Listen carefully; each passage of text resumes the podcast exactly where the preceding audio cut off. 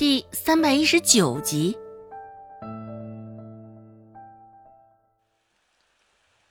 周芷不答反问：“听小姑母的意思，这些菜是小姑母特意留给我的？”呃，这个问题，周有巧自然是不能回答的。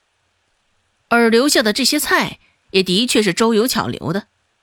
原本盘子中的青菜、白菜还不是这么多，也没有夹杂在一起。趁着人都回房间了，周有巧这才偷偷摸摸将菜倒了，和在一起。周有巧开口说道：“怎么的？这是嫌菜不好了？”气势汹汹的，周有巧没有丝毫心虚的感觉。周芷也不怕他，上下淡淡的扫了他一眼。说道：“小姑母这是不服气，趁着寒生还没走远，若不然让他回来看看，给我评评理。”没办法，周芷现在能够想到的助攻第一人只有顾寒生了，搬出谁来都没有搬出顾寒生来好使。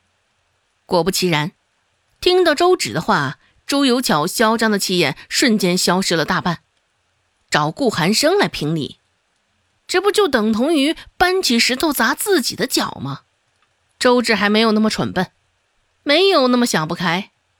撇撇嘴，周有巧也是哑口无言，只得眼睁睁的看着周芷就这样走了。刚到房间，周信就拉着他走到一旁：“二妹，被子底下我给你留了一个馍馍，现在还热着，趁着三妹现在不在，你赶紧吃了吧。”周姓压低了声音说道：“晚饭的时候，孟婆子与周有巧那般吃相，周姓也是见识到的，似是铁了心不准备给周芷留下吃食。鱼段儿跟咸肉都吃得一干二净，锅子里的糟米饭也是扒得精光，剩下的这个馍馍自然是周姓省下来的，也是周姓有先见之明，心里念叨着周芷。”没有将这个馍馍吃了，周姓的心意，周芷自然也是明白的，所以就算周芷不怎么喜欢吃馍馍，但也不打算浪费了他这番好意。伸手正要摸向被子中的馍馍时，门口却突然传来了一阵脚步声，以为是周成回来了。周芷伸进被子里的手也只得迅速撤离，不过进来的并不是周成，竟然是。罗氏，这可是稀客。罗氏这个时候前来，倒是有几分让周芷意外。很明显，觉得意外的也不只是周芷，周姓也是相似的想法。关门之前，罗氏还特意往外瞧了一眼，确认没有人，掀开上衫，从腰间掏出了一个水煮蛋。饿了吧？赶紧将这鸡蛋吃了。说着，罗氏连忙将水煮蛋塞到周芷的手中。周有巧与孟婆子两个人狼狈为奸，罗氏也是个明白他们定然会逮着个机会干出些恶心人的事儿来，藏下这个水煮蛋，也不是因为预料到这一茬儿这个蛋原先也是罗氏留给自己的，现在怀了身子，罗氏容易饿得很，每每睡到半夜就会被饿醒。肚子一阵叽里咕噜闹腾个不停。也是如此，罗氏没了办法，这才冒着风险在孟婆子的眼皮子底下做出这种事儿。还好这一阵子的饭菜都是他来准备的，若不然还真的是没办法。现在见周芷挨饿，一来罗氏是真的动了恻隐之心，而二来，罗氏想要拉拢与周芷之间的关系。毕竟周芷与顾寒生现在的关系好着呢，日后少不了的仰仗一番。周芷看了一眼手中出现的水煮蛋，更是觉得意外。受宠若惊极了。罗氏什么时候这般关心过他了？罗氏现在有了身子，脑子却是比之前更清明了几分。几个丫头里。二丫头是最有出息的，其次是大丫头周兴，罗氏的心里早就有了自己的想法。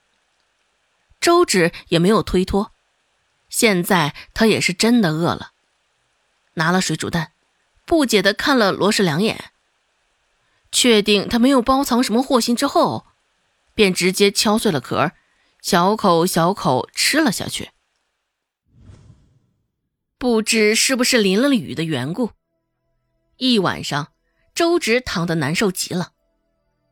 就记得梦里出现了他现代的家，还出现了顾寒生。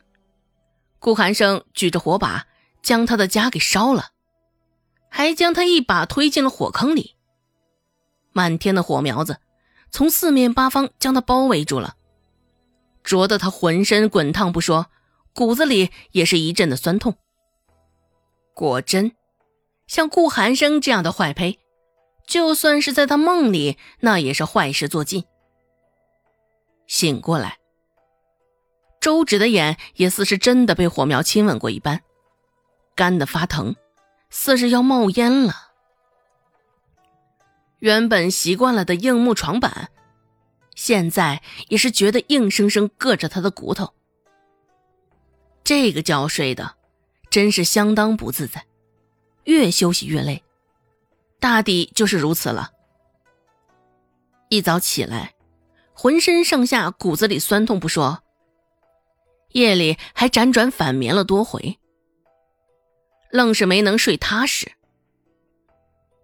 鼻尖呼出的气息也是灼热的一片，这样的感觉好像是发烧了。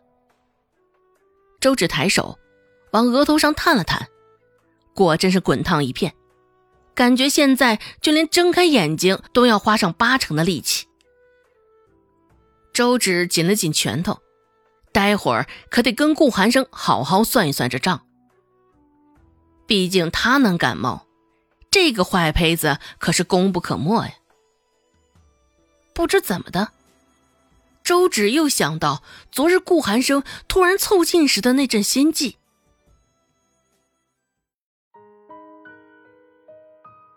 本集播讲完毕，感谢您的收听。